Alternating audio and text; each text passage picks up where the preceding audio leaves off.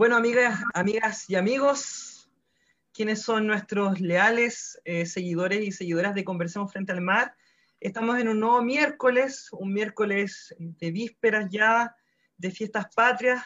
Probablemente hay no pocas personas que no están viendo que tienen la oportunidad de contar con algunos días de descanso, que son los días feriados, pero también hay un grupo de trabajadores y trabajadoras que eh, han podido contar con días libres o con menos carga laboral durante mm, ya desde el día lunes. Eh, de hecho, así que bueno, le mandamos un saludo a todas las personas que nos están siguiendo, que nos están escuchando eh, por Facebook Live del Conversemos Frente al Mar. Terminó una semana eh, bastante intensa, que es la semana cargada de memoria. Y hoy día también es un día muy importante porque hoy día es 16 de septiembre, se cumplen 47 años del asesinato de Víctor Jara, trabajador de las artes y las culturas, pero ante todo un gran creador, que a pesar de haber sido asesinado por la dictadura, por agentes del Estado, eso siempre hay que señalarlo, conforme una planificación política, que hay que relevarlo también, eh, vive aún en el corazón de la inmensa mayoría de nuestra sociedad y así ha quedado en evidencia en las más diversas manifestaciones eh, populares, por ejemplo, abiertas desde el 18 de octubre hasta el día de hoy, donde Víctor aparece rejuvenecido en canciones, en carteles, en murales, etc. Y además, bueno, fue 11 de septiembre, la semana pasada tuvimos un día especial de Conversemos Frente al Mar porque lo hicimos el día martes, pero el 11 de septiembre fue el día viernes pasado, se cumplieron 47 años eh, del golpe de Estado y que a su vez venían precedidos de los 50 años del triunfo de Salvador Allende y la Unidad Popular. Eh, Andrea, algunas reflexiones a propósito de estos días marcados de memoria histórica, marcados de compromiso desde el pasado con el presente de cara al futuro. Esto eh, a la espera de nuestros dos grandes invitados, nuestra invitada y nuestro invitado para hoy día, que probablemente también nos van a compartir algunas apreciaciones sobre esto, porque participaron de una actividad, de una iniciativa importante que justamente se hizo el mismo día del 11 de septiembre. Así que, Andrea, ¿cómo estás? Primero. Bien, bien, aquí estamos solos. Nos falta María Paz y el Nico, a quienes les mandamos un abrazo. Eh, lamentablemente no pudieron estar hoy, pero les mandamos muchos cariños. Eh, y lo conversábamos el otro día igual. Eh, aparte de lo extraño que ha sido este año, este 11 fue súper raro, como en el cuerpo inclusive, como estar encerrados en pandemia, y uno de septiembre, cuando uno hace mucho tiempo atrás había ya, tenía, tiene la costumbre de salir, de manifestar, de recordar. Yo creo que una semana como la, pasada em, hace visible mucho más el proceso y por qué es importante relevar ciertas cosas del proceso donde, que estamos viviendo. Um, que la participación no sea, no sea un impedimento o que no sea un impedimento para la participación, eh, lo que estamos viviendo a nivel sanitario, sino que todo lo contrario, puede que nos, nos abra mucho más la mente distintas formas de participar, de recordar.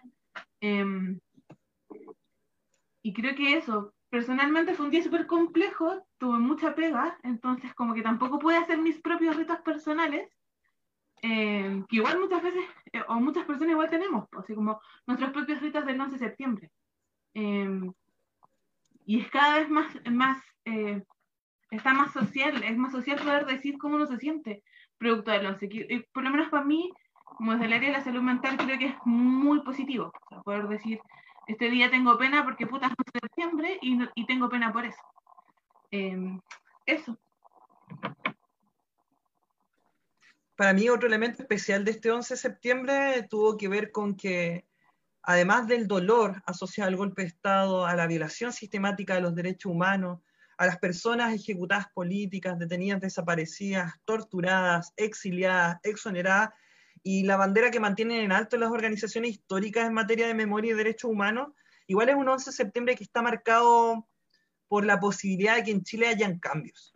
Creo que es muy importante eso porque el golpe de Estado tiene que ver también con la construcción de otro país que destruyó el, el país anterior, el país democrático, popular, donde, por ejemplo, la dictadura desde la, desde la década de los 80 lo que hace es que establece su, su legado, su modelo, su proyecto de país, y en eso un elemento central es la constitución política de 1980. Entonces, llegaron 11 de septiembre con la posibilidad cierta de que le pongamos término a la constitución de 1980, igual yo siento que es una forma de levantar eh, la herencia de esas personas que no están y que se empeñaron en construir un, un país democrático y de justicia social. Es decir, que esta generación o, o estas generaciones volcadas en la calle eh, logren abrir camino y en eso estemos a puertos de un plebiscito donde podamos decir apruebo nueva constitución, también significa hacer justicia en un sentido histórico. Entonces, eh, para mí también eso fue de, bastante particularidad eh, para este 11 de septiembre poder decir de que además de las demandas de justicia, de verdad y de no a la impunidad, estamos realmente comprometidos y comprometidas con posibilidades ciertas de terminar con eh, el lastre de la herencia política, institucional, constitucional, económica y cultural de la dictadura. Dicho lo anterior, eh, están llegando nuestros dos invitados, o nuestra invitada y nuestro invitado. Así que les vamos a permitir que pasen. Edu, antes de que pasen nuestros invitados, eh, la vista al Zoom, porque estamos con vista del hablante. Entonces, en Facebook se ve solamente el que está hablando, como un pequeño detalle técnico. Ahora sí nos vemos los tres, no? Em, a ver, espérate. Que Facebook tiene un desfase un par de, segundos. Ya está, está cargando ya. Pero ya llegó Julio. Falta la Pame. Estamos esperando a Pamela, Julio. Bueno, contextualizarle a los amigos y amigas que el mismo día viernes, 11 de septiembre, un grupo importante de trabajadores y trabajadoras con sus organizaciones a nivel regional decidió involucrarse en el proceso constituyente de manera unitaria. Cuando digo involucrarse de manera unitaria, porque todos estos liderazgos sindicales, eh, ahora viene la PAME, estos, estos liderazgos sindicales, eh, estas personas del mundo del trabajo vienen hace mucho tiempo exigiendo una nueva constitución, reivindicando derechos laborales, reivindicando también una nueva relación entre el Estado y la sociedad, pero pareciera ser que esto en el actual proceso electoral, que estamos en vísperas del plebiscito constitucional en menos de 40 días, tomó forma eh, a través de una convocatoria concreta el 11 de septiembre pasado. ¿Cómo estás, Pamela? Hola, bien, Eduardo. Muchas gracias por la invitación eh, a este espacio para conversar y, bueno, contenta aquí con harta con harto trabajo en materia de lo que significa eh, organizarnos eh, en la modalidad de un comando y en lo que significa el proceso de ir acercando todas nuestras miradas para ser aportativos en este, en este proceso desde, desde el ámbito sindical y laboral. Perfecto, ya. Bien, entonces, estamos ya con Pamela Espinosa, ella es presidenta regional de la NEF Los Lagos, dirigente sindical, trabajadora de las comunicaciones, también una trabajadora comprometida con políticas públicas con perspectiva de género, una, mm, una, mujer que además ha ejercido un liderazgo más amplio que la NEF misma, que tiene que ver con una serie de otros procesos de movilización social, y más recientemente con los acontecimientos que se abran, abren desde eh, mediados de octubre del año pasado hasta el día de hoy, y estamos con Julio Iglesias, él es eh, dirigente sindical y gremial de los trabajadores y trabajadoras de la educación, particularmente vicepresidente regional del Colegio de Profesores y Profesoras. Bueno, desde Conversemos Frente al Mar nos alegra mucho contar con ustedes dos, porque estas son una de las oportunidades que ofrece, a pesar de que hay distanciamiento físico, es una oportunidad que nos ofrece esta tecnología, es decir, poder juntar a Pamela, que está en Puerto Montt, si no me equivoco, en la provincia de Yanquihue, y juntar a Julio, que está en Castro, si no me equivoco, en, eh, este, en, este, momento.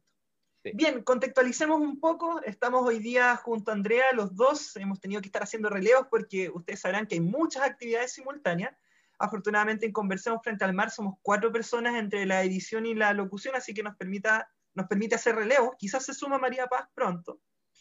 Bueno, eh, Pamela, eh, Julio, primero comentarle a las personas que nos están escuchando es que Pamela y Julio estuvieron en una mm, iniciativa importante lanzada el viernes pasado, justo en medio del 11 de septiembre, es decir, a 47 años del golpe de Estado, que fue el lanzamiento del Comando Regional de Trabajadores y Trabajadoras por el apruebo. Un esfuerzo político, social y sindical inédito, a mi parecer, y que mm, tiene que ver con cómo existe una inmensa voluntad social por el apruebo, pero por producir una nueva constitución que garantice derechos.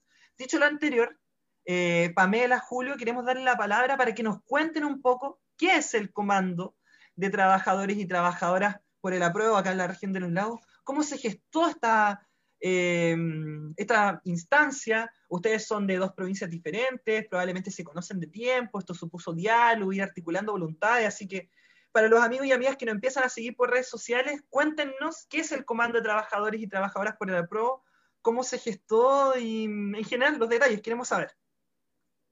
Pamela, por favor. Sí, mira, eh, bueno, eh, partió todo esto porque mm, nosotros como dirigentes de la, y dirigentes de la NEF eh, comenzamos a recibir invitaciones de los diversos comandos a participar, a coordinar y a canalizar nuestras, nuestras propias demandas hacia estos, hacia estos sectores. Y nosotros llevamos esta decisión a una asamblea de dirigentes y dirigentes de base de la Confederación y allí se optó por que se levantara un comando desde, desde nosotros para mantener la autonomía que significa, también entendiendo que dentro de nuestra asamblea, dado que es bastante numerosa, existe un abanico de, personas con distintas miradas eh, respecto a los procesos. Eh, y considerando también de que en la Asamblea Nacional de la NEF hubo un voto, un, voto político por eh, trabajar eh, en torno al, apruebo y a la Convención Constituyente, por lo cual nosotros comenzamos a trabajar en esto y por supuesto hemos tenido, comenzamos a ver la necesidad de ampliar este espacio y de reunirnos todos, trabajadores y trabajadoras, entendiendo que tenemos heridas comunes, que tenemos historias comunes, eh, nos hemos encontrado, incluso con Julio estuvimos cuando vino Mario Aguilar a, Chiloé, mm, y, en realidad todos los atropellos, los avances que podamos tener en estas materias eh, son bienvenidos para todos y todas. Eso es, lo, que nosotros quisiéramos que se instalara dentro de esta nueva cultura que nos puede entregar la posibilidad de construir una nueva constitución de entender de que, la, de que los triunfos de un sector de trabajadores y trabajadoras es también un triunfo para nosotros y nosotras. Por lo cual, eh, en ese sentido, empezamos a comunicarnos con las organizaciones hermanas, eh, eh, organizaciones sindicales, organizaciones con las que hemos trabajado ya varias veces, otras se sumaron de a poco, hoy día ya se sumaron bastantes más, y, y queremos ser un espacio en donde podamos construir nuestras propias demandas en donde podamos, eh, ojalá, acoger, eh, acoger las iniciativas que puedan venir de los distintos sectores. El sector del trabajo es súper diverso. Eh, las condiciones en las que nosotros nos encontramos también son diversas. Las necesidades también, pero no por ello significa que no podemos instalar la solidaridad sindical y la conciencia de clase. Entonces, por eso estamos de verdad que bien contentos y contentas en este, en este espacio. Ahí no sé si Julio puede ahí aportar más de, esta, de esta historia. Sí, mira, eh, a nosotros también nos toca participar porque al igual que las organizaciones que tienen representación a nivel nacional, eh, siempre hay un voto político por eh, determinadas materias y en este caso la Asamblea del, del Colegio de Profesores a nivel nacional el año pasado ya eh, planteó que la necesidad que se viene gestando desde hace mucho tiempo de participar en todas las instancias que promuevan cambiar la constitución y el legado de la dictadura. Por tanto, nosotros ante este escenario no nos queda, digamos, otra alternativa que sumarnos a todas las organizaciones y sumarnos con todas las ganas de participar como trabajadores, como trabajadoras del Colegio de Profesores y Profesoras. Eh, en la región de los lagos, ¿cierto? Si bien el cargo de presidente lo ejerce el colega Juan Ruiz Campos, ¿cierto? En esta instancia más eh, telemática eh, a distancia, eh, la representación del gremio a nivel regional, la, la vocería la, la, tengo yo.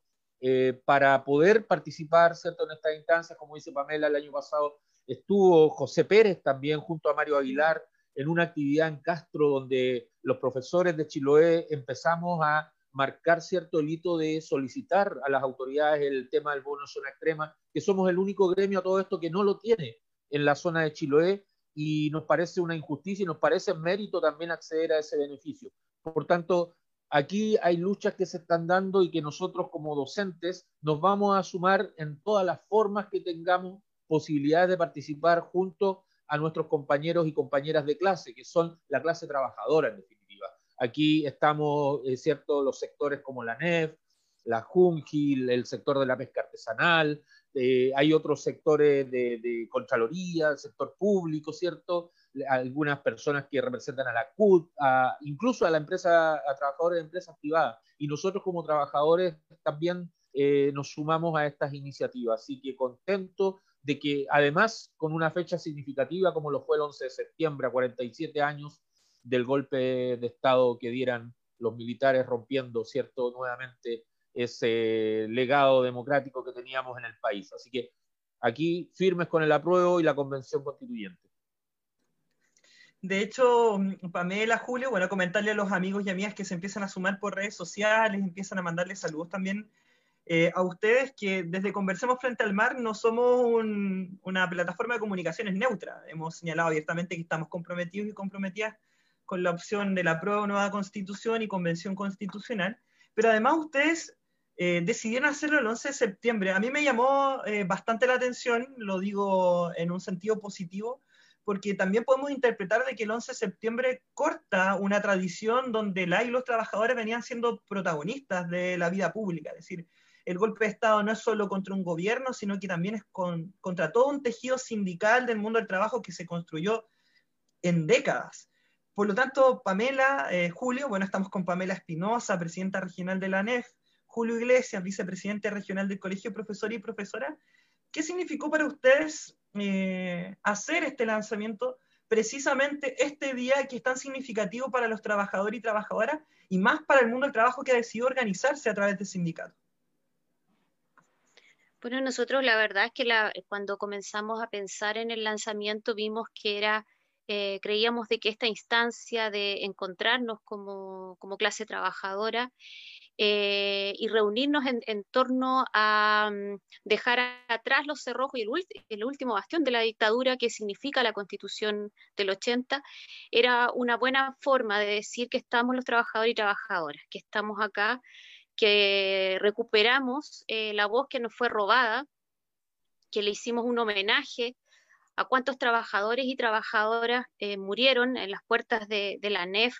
Hay un memorial de todos ellos eh, con la muerte de Tucapel Jiménez, eh, iniciando esta, lista de mujeres y hombres que perdieron la vida, y creímos de que esto era una, bonita instancia, una buena instancia para reencontrarnos, eh, para trabajar efectivamente lo que significa la unión sindical, que no sea solamente parte de un buen discurso, sino que en definitiva sea tener esa empatía y esa solidaridad eh, con otros y otras. Es un espacio bien diverso. A mí me, gusta mucho que eh, exista también cariño entre nosotros. En las palabras de ese día había harto cariño, desde, desde organizaciones que en sus momentos más complejos eh, nos acompañamos. Yo creo que así se construyen las estructuras sindicales. Primeramente desde el cariño y desde el reconocimiento a quienes hoy día nos permiten estar hoy día parados, desde, desde Recabarren, Lotario Bles, eh, para nosotros Tucapel Jiménez y, y bueno, y cuántos, y cuántos otros que desde el anonimato también hicieron un aporte. Por lo cual eh, la fecha para nosotros fue muy significativa, la verdad es que eh, fue muy emocionante hacerlo también. a partir de esta iniciativa ya se levantó el, el comando de Magallanes, se está levantando el, el Daisen y la verdad es que a nosotros nos parece fabuloso que, eh, iniciáramos este camino y que hoy día existan estos comandos, porque más allá de que estamos trabajando por, eh, por, el apruebo, por la constitución, creo que se viene un camino mucho más largo después para cambiar la política que nos, está, que nos, que nos deja o que nos está dejando la constitución. Yo ese día les decía que si al otro día de haber construido una nueva constitución continuamos con esa misma política, la verdad es que iba a ser eh, un poco desalentador, pero yo siento que existe el ánimo, que existe, que existe el creerse de que efectivamente el anhelo de una nueva constitución es, real y que lo podemos hacer eh, sorteando una serie de dificultades que sin duda van a estar presentes eh, o ya están presentes para evitar de que esto, en definitiva, venga desde el legítimo clamor de, de la ciudadanía, del pueblo. Sí. Julio, ¿y para ti qué haya sido el 11 de septiembre? A ver, lo dije ese día y lo, reitero. El 11 de septiembre tiene una significación para los profesores y profesoras bien especial porque ese día hasta 1973 se celebraba el Día del Profesor. Eh, no es, eh, después se instituyó el 16 de octubre, pero el día específico y en Latinoamérica en general se celebraba el, o se celebra el 11 de septiembre, que conmemora el fallecimiento de Domingo Faustino Sarmiento, un político, educador argentino, presidente de Argentina y precursor, eh, bueno, estuvo en Chile mucho tiempo, eh, y, y, de ahí el homenaje que se hace instituyendo esa fecha pero también eh, las filiales del Colegio de Profesores a nivel nacional, el regional metropolitano, incluso el provincial acá en Castro, en su entrada recuerda y conmemora con un cuadro donde aparecen 130 y algo colegas que son detenidos, desaparecidos, ejecutados políticos, eh, que fueron los costos, ¿cierto? Entonces es muy significativo. ¿Por qué? Porque ese día 11 de septiembre se destruye una tradición que no fue fácil construir, un tejido social que viene de no solamente de la organización, sino que también de otras eh, fuertes matanzas de obreros, de, de, trabajadores y trabajadoras eh, desde, no sé, 1800, mediados del siglo XIX, principio del siglo XX, con las huelgas de la carne, la huelga de la silla, eh, la, la, matanza en Santa María de Iquique, y cuántas otras luchas, porque todo lo que los trabajadores hemos conquistado en nuestra historia no ha sido gratis y lo hemos tenido que defender en las calles y con sangre y con muerte, lamentablemente, nuestros compañeros y compañeras. Por tanto, el 11 de septiembre es aún más brutal porque se rompe ese tejido, esas conquistas sociales y tenemos que volver a foja cero y empezar a reconstruirnos y a reconstruir esto, que hoy día, a 47 años, ¿cierto? Estamos a puertas de lograr cambiar a pesar de estos monstruos, como dice Gramsci, porque en, este devenir, ¿cierto?, de, luchas, de oscuridad en que, en que hemos estado desde el 18 de octubre, ahora con la pandemia, surgen estos monstruos que tratan de retrotraer la historia. Nosotros estamos confiadísimos que la historia podrán tratar de ocultarla, pero este camino ya se inició el 18 de octubre, no fueron 30 pesos, fueron 30 años y vamos a seguir en eso hasta conquistar el 25 con el voto y seguir luchando para después tener una constitución que realmente nos represente a todos y a todas. Pamela Luis, muchas gracias por venir, darles la bienvenida nuevamente al programa. Y ambos hablan de eh, toda la historia y toda nuestra tradición en general. Todo lo que viene detrás. Em, eso también nos entiendo que nos lleva también a construir eh, el comando. ¿Qué significa para ustedes y para el resto de sus colegas de sus gremios, de los gremios, el estar o, construir un comando de trabajadores por el apruebo?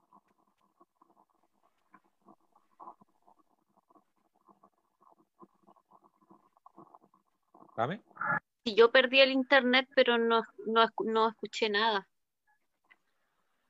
Si, no sé si yo estoy con mal ¿Ah? Es que eh, se me se escuchó todo cortado. Te repito la pregunta, Pame. Les decía de que eh, es que el temporal está pésimo. Entonces, a veces igual uno. Sí, además yo me pasa que de repente igual campo, entonces es peor aún. Sí, te la repito entonces, Pame. Em, les preguntaba qué significaba para ustedes, teniendo en consideración toda la historia y todo lo que habíamos conversado, eh, qué significa para sus colegas, para los gremios, entonces construir un, un comando de trabajadores, desde dónde se paran, de cierta forma. Mira, yo, yo siento que una de las cosas que, mm, de los capitales que más por lo menos eh, dentro de lo que yo he visto eh, de nuestros compañeros y compañeras, de los trabajadores y trabajadoras, es la autonomía, en el sentido de sentir de que este proceso no es de unos políticos, no es de los partidos, es de la ciudadanía. Y en ese eh, lo que la voz que más se levanta en este momento es mantener la independencia de nuestro, de nosotros como trabajadores y trabajadoras, que no seamos utilizados como monedas de canje al momento de lo que hubo, o que en definitiva se terminen burlando de nosotros como nos ha pasado, o nos terminen dando cosas en la medida de lo posible, o nos terminen cocinando en una, en una oficina en cuatro paredes, que eh, ha sido parte de nuestro relato, de nuestro andar. Lo que dice Julio es muy cierto, todo lo que nosotros hemos conquistado ha sido a base de muchas peleas, de muchos desvelos, eh, de muchos contratiempos, de peleas incluso en las internas dentro de, dentro de las organizaciones sindicales, de intentar quebrar las organizaciones, de intentar llevarse la organización para la casa algunos partidos políticos.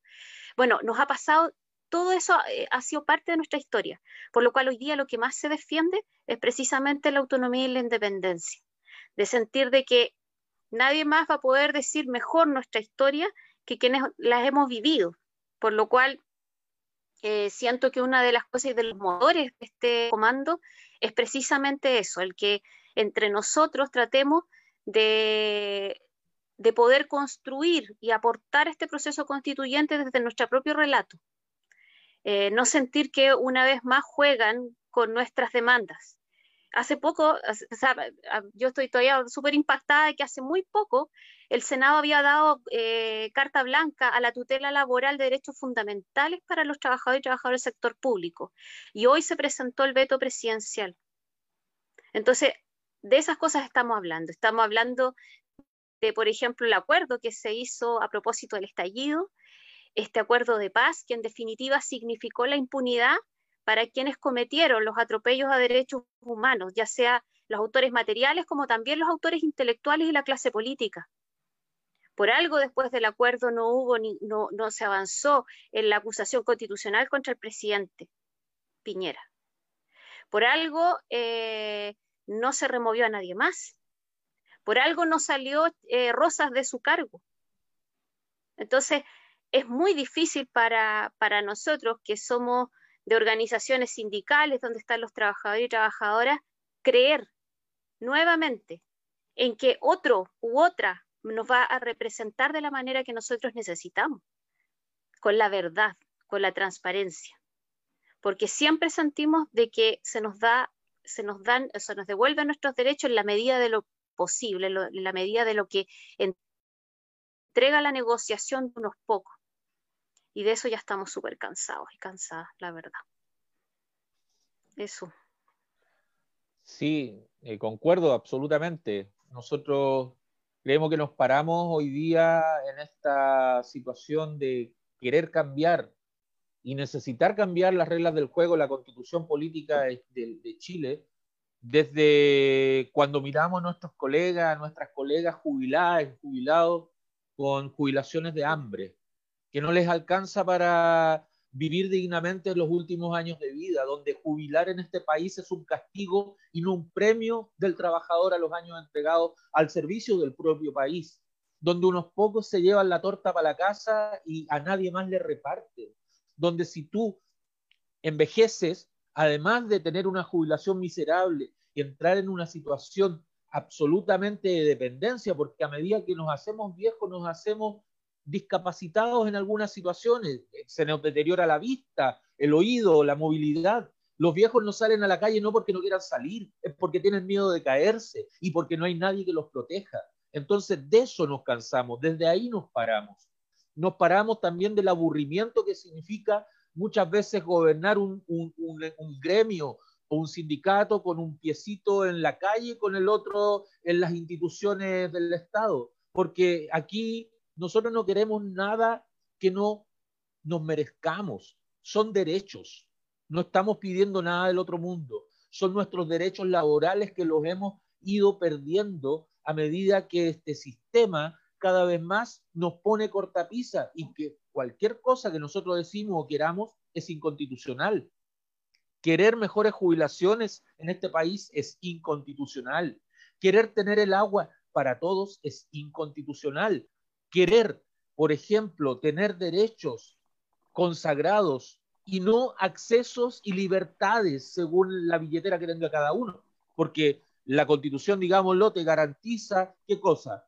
La libertad de elegir, pero no te garantiza el derecho. O sea, si no tienes la billetera, te mueres. O pones un cheque en blanco. La educación, si puedes pagarla, y el otro día era muy, muy fuerte escuchar al dirigente de la pesca artesanal decir, tengo tres hijos y tengo que ver cuál va a estudiar porque no me alcanza para que los tres estudien. Y mira, y un dato, hoy día, según el CERVEL, en Chile hay 14 millones 800 mil personas habilitadas para votar. Yo no tengo dudas que vote un millón o voten los 14, la prueba va a arrasar. Eso lo tengo claro. Pero quiero que de esos 14, ojalá 13 mínimo, vayamos a votar para que sea contundente. Y saben qué? El otro dato es que la mayor fuerza electoral para este 25 de octubre se construye entre los 30, personas de 30 a 39 años. Así que aquellos que están aburridos de pagar el CAE, por favor levántense ese día y vayan a votar. Y lleven a sus hijos, lleven a sus padres, lleven a todos. Porque ahí está nuestra fuerza. yo creo que Julio hizo como, respondió finalmente desde donde nos paramos todos. Como, no solamente donde al parecer se paran ustedes como trabajadores, sino que nos paramos todos aquellos que hoy día decimos que vamos a ir a votar por el apruebo y que queremos cambiar la constitución. Em, y desde ahí también cómo nos afecta finalmente la constitución política a todos y a todas, y cómo también afecta a los trabajadores y muchas veces ese afecto estaba bastante como invisibilizado como que no se veía, no se hablaba eh, antes, tiempo atrás. Eh, creo que justamente hoy día el, llamado que se hace no solamente es a, que todos voten, sino que ese voto consciente también, pues, todos somos hijos o nietos de algún jubilado que está con su pensión, eh, con la pensión, perdón, de gracia nomás, pues, con 105 mil pesos viviendo finalmente a fin de mes. Pame, Julio, preguntarles desde sus gremios. Ambos representan a colegios distintos o organizaciones sindicales distintas. Entonces, desde ahí, desde sus gremios, em, ¿cómo se proyectan a futuro? ¿Cómo van a proyectarse a futuro dentro de la convención y dentro del proceso un poco más largo? Miren, a mí me gusta harto ver este proceso de la, de la, construcción de la constitución, un poco como con el ejemplo que una vez puso Atria respecto a esto. Em, cuando se construyen los canales de, de, regadío, yo que vivo aquí en el campo un poco sé de eso, se construyen para darle mayor agua a algunos sectores, a algunos lugares, a otros menos y a otros nada. Y un poco la constitución cuando, cuando la construye la clase política, cuando la construyeron el 80 quienes tenían el poder para limitar que en el futuro, cuando no tuvieran ese poder, los que eh, no hubiera ninguna posibilidad de cambiarlo o de retroceder en aquello, esa construcción de canal de regadío se hizo en esa medida, para dejar a muchos sin agua y a unos poquitos con harta. Pero sin embargo, es distinto a construir un canal de regadío cuando, cuando es para evitar un aluvión. En estas zonas, por ejemplo, cuando tú intentas evitar el desastre que puede provocar un aluvión, ya no lo hacen unos poquitos, lo haces en torno a evitar un desastre mayor. Y si la clase política hoy día ve que este, esta construcción de agua que se está haciendo, este nuevo canal, no depende de unos pocos, depende de la posibilidad de que no se te venga esa aluvión encima. Porque tal como tú lo dices, todos nosotros, yo creo que antes, yo no sé si no había conciencia, no, eh, me atrevo a decir eso. Creo que habría bastante miedo. Nosotros somos, nosotros somos los hijos e hijas que crecimos en, en un espacio del terror. Yo todavía me acuerdo eh, de, muchos, de, muchos, de muchas noches sin luces, de mis papás buscando a mi hermano. En ese momento nosotros, nosotros crecimos en la cultura de la mentira, crecimos herederos del miedo y, del terror, cosa que las generaciones futuras, generaciones posteriores a nosotros no lo tuvieron en, esa medida. Pero las consecuencias de la constitución las vivimos en cada familia. No, yo no, no, sé, yo siempre les digo a todo el mundo que no necesitamos recitar la constitución, aquí no se necesita el letrado, se necesita solamente haber vivido lo que significa eh, el, no tener, el, abuso, lo que significa vivir en la fragilidad y en la vulnerabilidad frente a un Estado que te, te aplasta, frente a un poder político de una constitución que te, te limita tus derechos y que en definitiva te da, la, te da las migajas. Por lo cual creo que lo, que nos diferencia es eso, es, a ver, es que mi generación creció con ese terror. Nosotros lo vivimos desde niños y niñas supimos de, compañeros, yo tuve, yo tuve tres compañeros que murieron en tercero básico. Yo, yo soy eh, una mujer que creció en la educación pública cuando no habían ventanas, cuando había que llevar una frazada para taparse, para que no te entrara la lluvia. Y cuando estaba absolutamente prohibido decir cualquier cosa, porque podía suceder cualquier calamidad. Yo provengo de una, de una familia donde mi hermano estuvo desaparecido y es una persona que, que tiene deficiencia mental. Estuvo, estuvo detenido y fue torturado.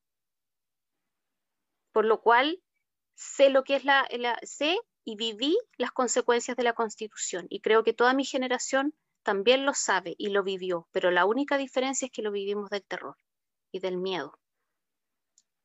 ¿Se fijan? Entonces, hoy día a mí, a mí me, causa mucha felicidad ver que las generaciones posteriores crecieron en un poco de espacio de libertad y de hastío.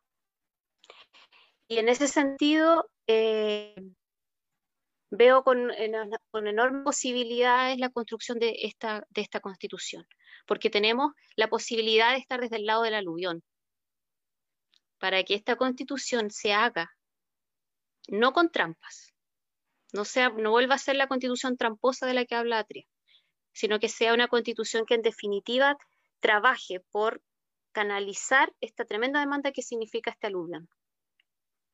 Eso.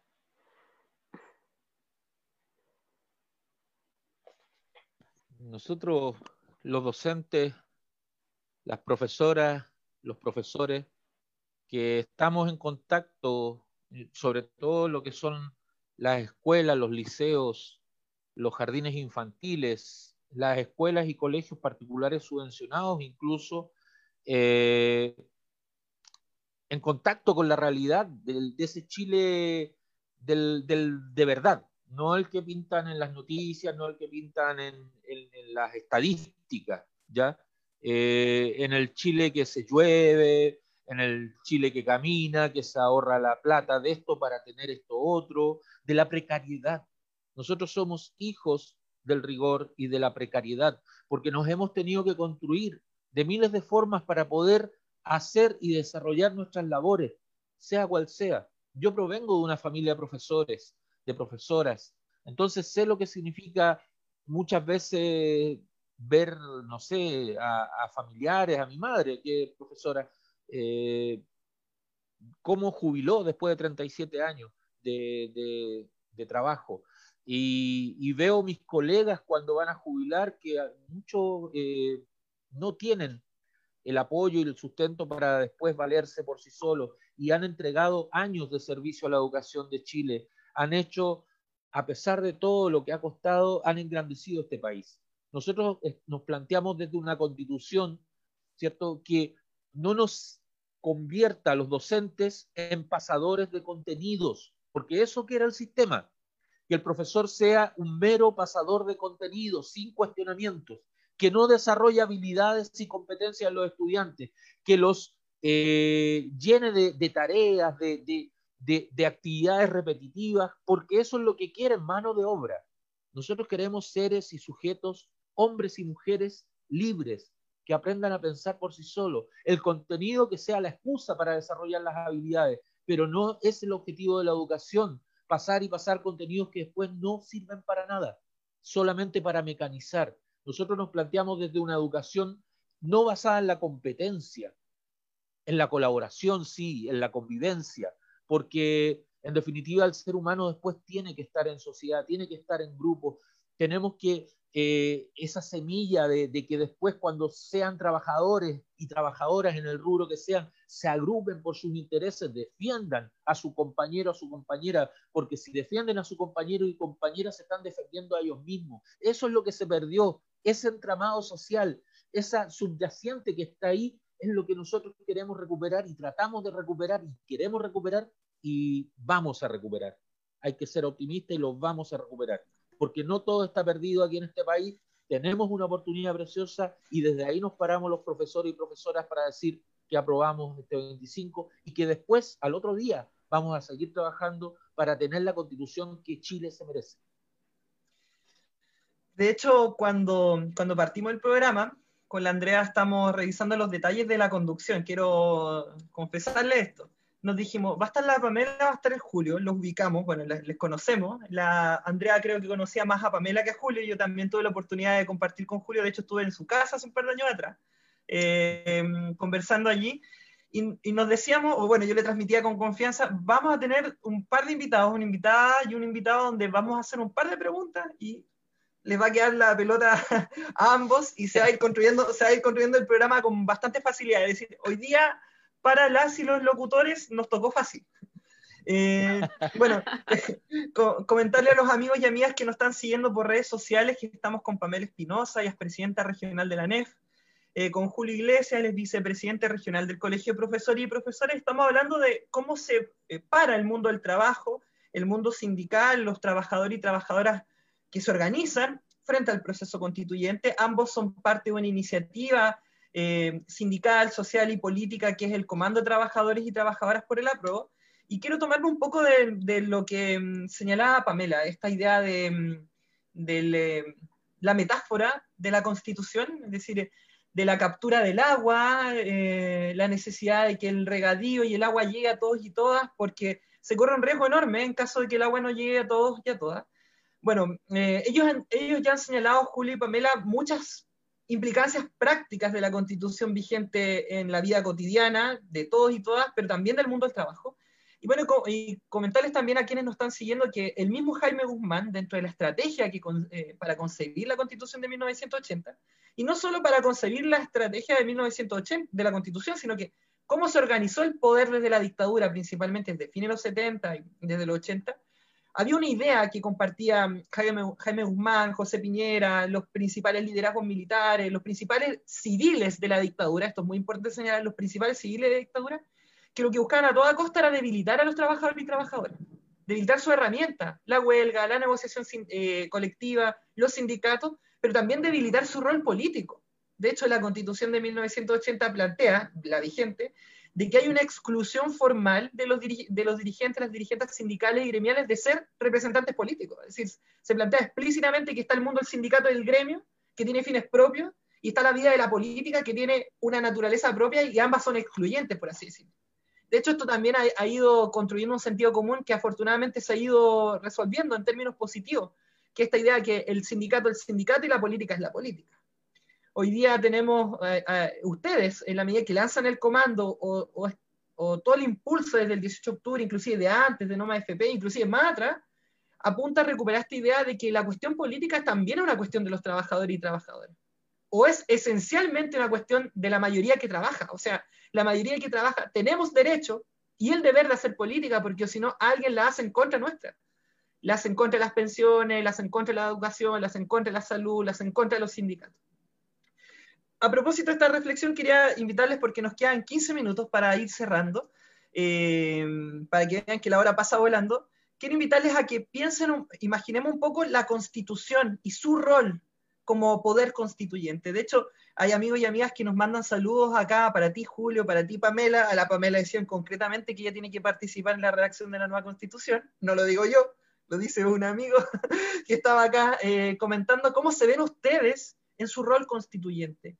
¿Cómo imaginan esta nueva constitución?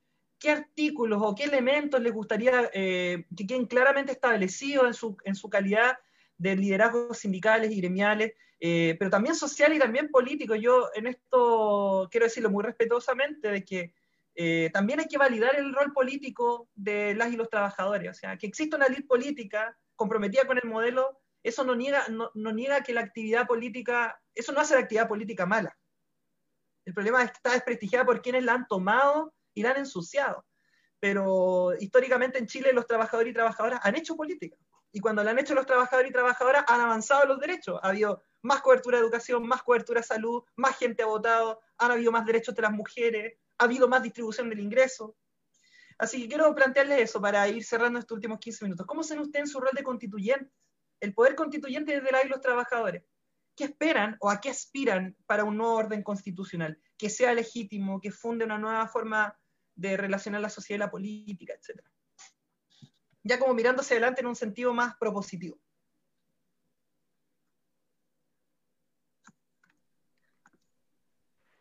Bueno, yo, yo pienso que, que, una de las cosas que requiere de un cambio cultural es esta distancia en lo político. Una de las experiencias que, nos, que nos, ha dejado y nos ha inyectado la constitución del 80 es entender lo político es eh, lo vinculado a los partidos políticos y no entender lo político como un acuerdo pero un, acuerdo real de las grandes mayorías. Nosotros, en realidad, en materia sindical, eh, son tantas las deudas, son tantas las omisiones y son tantos los atropellos que en realidad lo que necesitamos es construir un nuevo código del trabajo, una nueva normativa laboral. Eh, tú sabes que todo un sector de trabajadores y trabajadoras que son eh, quienes prestan servicios al Estado no tienen derechos colectivos. Nosotros no tenemos derecho colectivo, no tenemos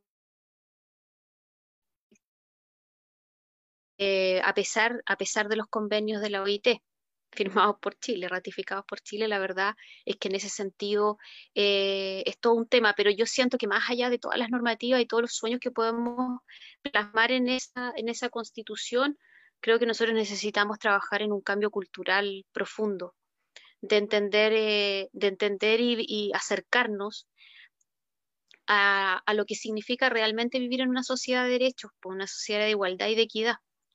Eh, cuando nosotros hablamos de, equidad y de igualdad, por ejemplo, en el ámbito que yo más conozco, que es el tema del género, eh, Chile siempre eh, cuando presenta sus informes a la CEDAW, confunde lo que es la igualdad y la equidad.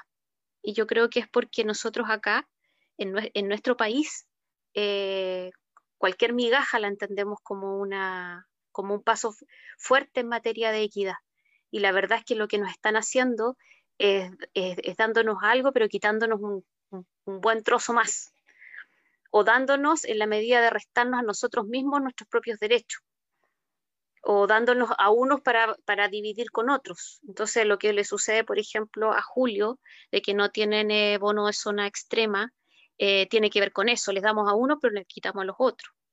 Y esto no solamente, esto, esto quiero decirlo, esto no solamente es un tema de la constitución, sino que también alimentado por los diferentes gobiernos que vinieron después.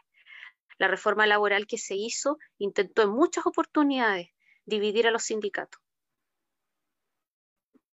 hacer que las negociaciones ya no fueran eh, desprestigiando, o sea, no fueran solamente dirigidas por el gran sindicato, sino que ojalá fuera el trabajador y la trabajadora sola enfrentada al empleador o a la empleadora.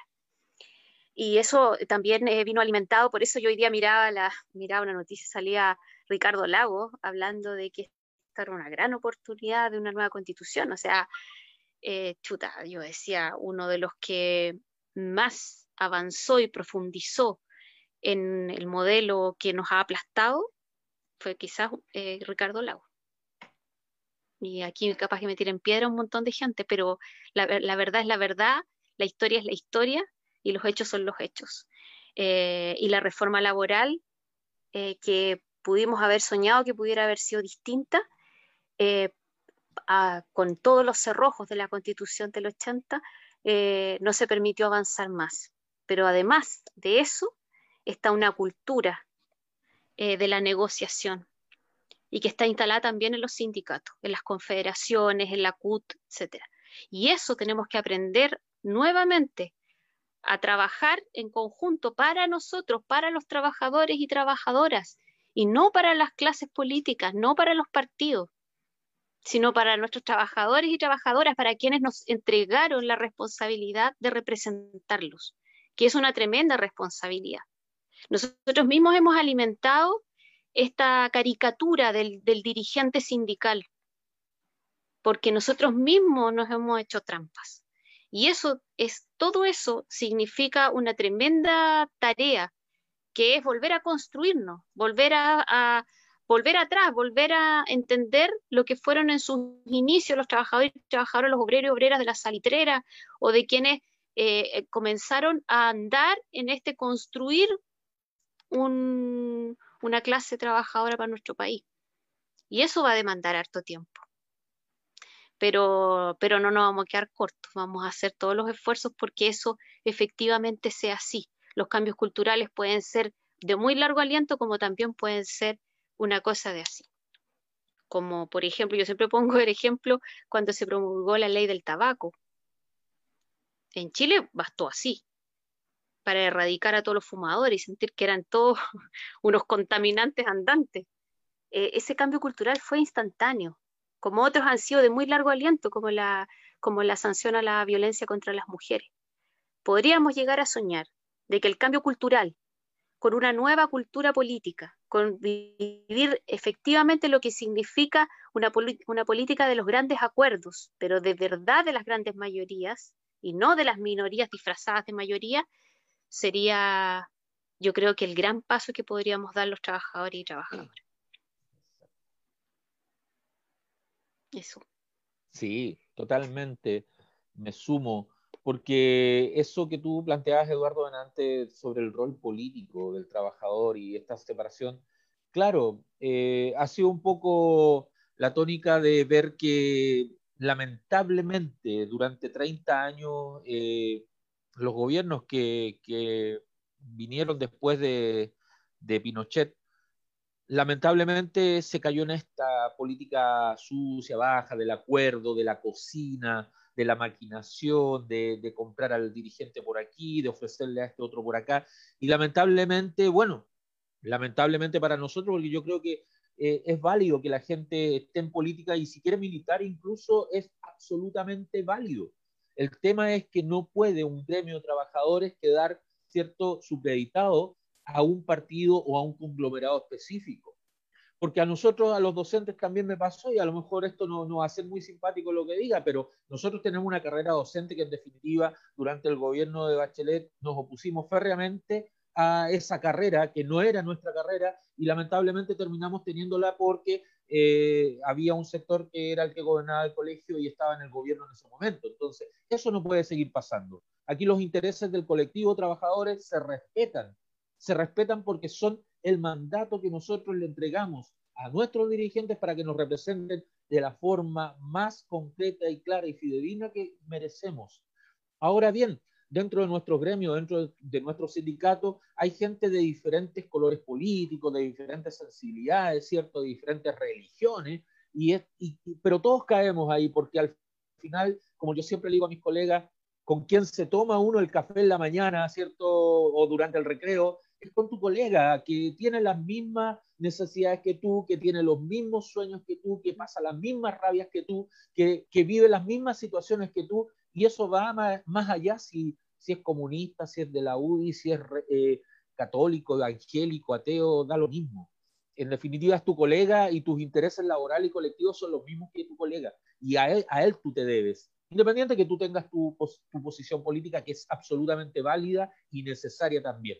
Ahora, ¿cómo nos vemos nosotros en un proceso constituyente? Es en una cuestión absolutamente de eh, inculcar esta, esta necesidad que tengamos nosotros claro que tenemos derechos, que aquí hay derechos que están consagrados en convenciones internacionales y que la constitución y todo aquello que ratifica Chile en estos tratados con firmas de estos convenios internacionales deben hacerse carne acá, porque si no es como firmar algo allá y acá hacer todo lo contrario.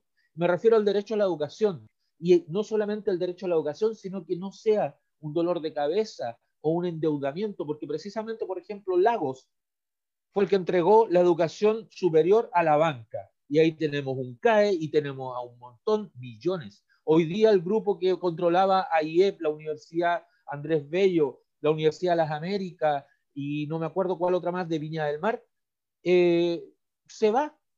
O sea, el Estado le entregó billones de pesos a un, a un grupo, a un conglomerado económico que ahora no le gustaron las condiciones que se, vienen, se ven al futuro y se va. Toda esa plata endeudando a chiquillos en el CAE durante años y además entregándole la, la, plata del Estado de la gratuidad a instituciones que después pescan los billones y se van. ¿De qué estamos hablando? ¿De qué estamos hablando cuando vemos esa situación y familias endeudadas por generaciones para tratar de salir de esa deuda que tuvo el atrevimiento de estudiar? Yo veo una constitución donde la salud no tenga que estar supeditada a bingos para poder eh, sanar un cáncer, para una operación de, un niño, de un bebé, de una mujer, eh, donde no necesitemos hacer una teletón para tener rehabilitación para las personas en situación de discapacidad. Horrible, porque eso debiera estar, la rehabilitación es un derecho y está consagrado en la Convención de Derechos de Personas con Discapacidad del 2006. Y Chile ratificó esa convención y resulta que en Chile hacemos teletones para ir en ayuda de un pequeño grupo que no es ni un 4% de la población en situación de discapacidad que alcanza el 16,7% en Chile. Entonces, todas esas cosas ya llegó el momento de que empecemos a cambiarlas, de que no necesitamos a Mario Kreuzberger con este Luxic haciendo propaganda de una chiletón. ¿De qué estamos hablando?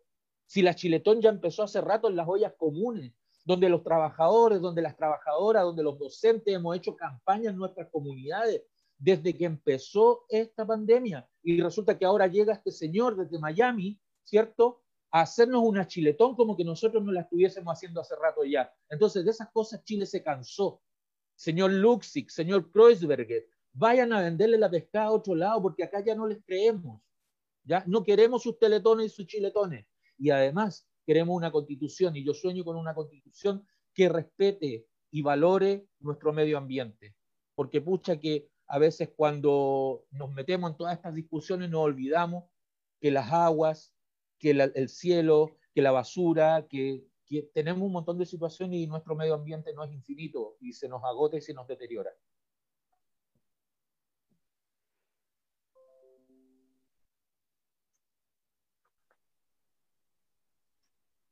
Andrea, tenemos una tradición.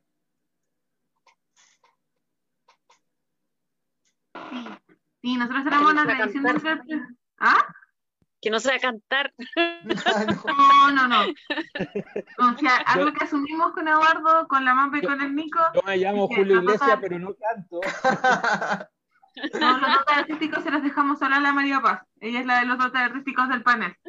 Pero nuestra tradición de todos los programas, bueno, para contarle a Julio que em, el programa antes iba en la radio.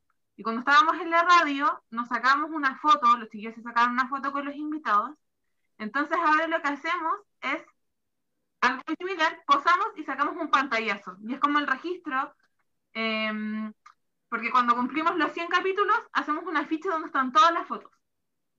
Entonces quiero invitarlos a que posemos y para sacarle una foto. ¿Listos? Uno, dos, tres. Súper se nos hizo, se nos hizo poco el tiempo. Eh, bueno, agradecerles, eh, Pamela, Julio, sabemos que mm, hay bastante actividad, a pesar de la pandemia, igual hay bastante actividad, y más en el caso de ustedes que al mismo tiempo que son eh, dirigentes sindicales, trabajadores, trabajadoras, son a su vez parte de familias, al mismo tiempo están ahora comprometidos y comprometidas con la opción del comando de trabajadores y trabajadoras de la región por el apruebo. Entonces sabemos que los tiempos andan apretados, probablemente pasan de una videoconferencia a otra y a otra y a otra. Eh, entonces para nosotros mm, y nosotras desde Conversamos Frente al Mar es una alegría contar con ustedes de nuevo. Pamela, si no me equivoco, es la tercera vez ya que está en el programa, Julio la primera. Bueno, Julio, en el caso tuyo precisamente tiene que ver porque este formato nos permite mm, hacer esto, es decir, ser como más extraterritoriales. Así que bueno, agradecerles a, ambos y, tomar, y tomar eh, algunos, algunos llamados. Sepan ustedes de que este programa bastante modesto, pero que igual tiene una audiencia fanaticada, por así decirlo, eh, quiere aportar al proceso constituyente y precisamente de esta forma, es decir, que las voces del mundo social que han permitido que se abra esta oportunidad histórica también pueden ir desarrollando con más profundidad sus planteamientos. Porque partimos de la base de que el proceso constituyente, para que tenga el mejor desenlace posible, se requiere precisamente esto que decía Pamela, de que el agua llegue a más.